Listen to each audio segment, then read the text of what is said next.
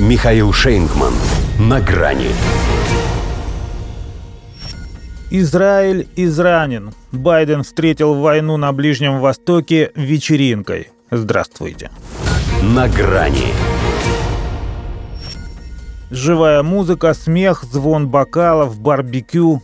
Вечеринка. Президент США и первая леди устроили ее у Белого дома для сотрудников и их семей. Конечно, так совпало. А не по поводу ближневосточного обострения, подобного которому не было десятилетий. Но поскольку других причин для веселья нет, можно решить, что и поэтому тоже. Джо Байден ведь еще со времен Барака на секундочку Хусейна недолюбливает Беньямина Нетаньяху. Хотя, несмотря на это, все-таки поддержал реноме мирового держиморды. Дважды поговорил с ним по телефону и отправил в Средиземное море Джеральда Форда. Авианосец последней модели по цене в 13 миллиардов долларов – это будет самая навороченная в бочке затычка. Правда, учитывая, насколько эта бочка пороховая, вылететь из нее он может дешевой пробкой. Хамас это уже пообещал. И от таких угроз уже не отмахнешься. По крайней мере, в информационном плане группировка доказала, что боевые парапланеристы эффективнее современных истребителей, копеечный дрон с гранатой успешней одного из лучших в мире танка Меркова, а злость и мотивация изощренней арсенала, как о нем теперь говорят, вашего хваленого Массада. Все, кто считал себя вправе, еще в субботу высказались на тему «Сахал проспал. Утро освобождения Аляксы». Но в нем и спустя сутки далеко не все проснулись. В разгар воскресенья представитель армии, анонсируя сухопутную операцию, объявил, что цели на ближайшие 12 часов взять под контроль всю газу и положить конец анклаву. Прошли еще сутки. Количество убитых продолжало расти, причем с обеих сторон. Высокомерие по отношению к противнику не так легко выдавить из себя.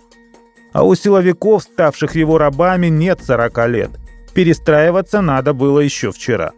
Да, боевики по-прежнему первобытны в своей жестокости и бессознательны в ненависти, но организованы, обучены и подготовлены к нападению именно на такой Израиль, верхом беспечности которого стал музыкальный фестиваль на стыке с Газой. По итогу страна-крепость, которую уже не назовешь неприступной.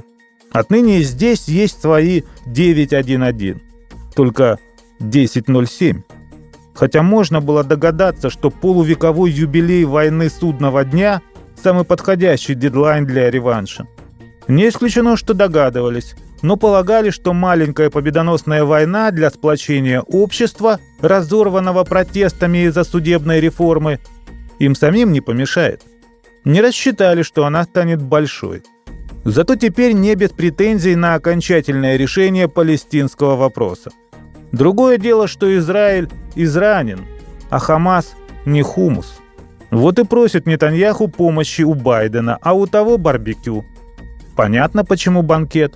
Представилась ближневосточная возможность соскочить с Украины, не теряя лицо.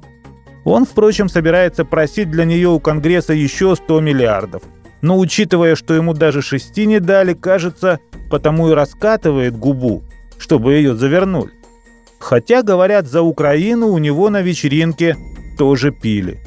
Правда, не чокались. До свидания. На грани с Михаилом Шейнгманом.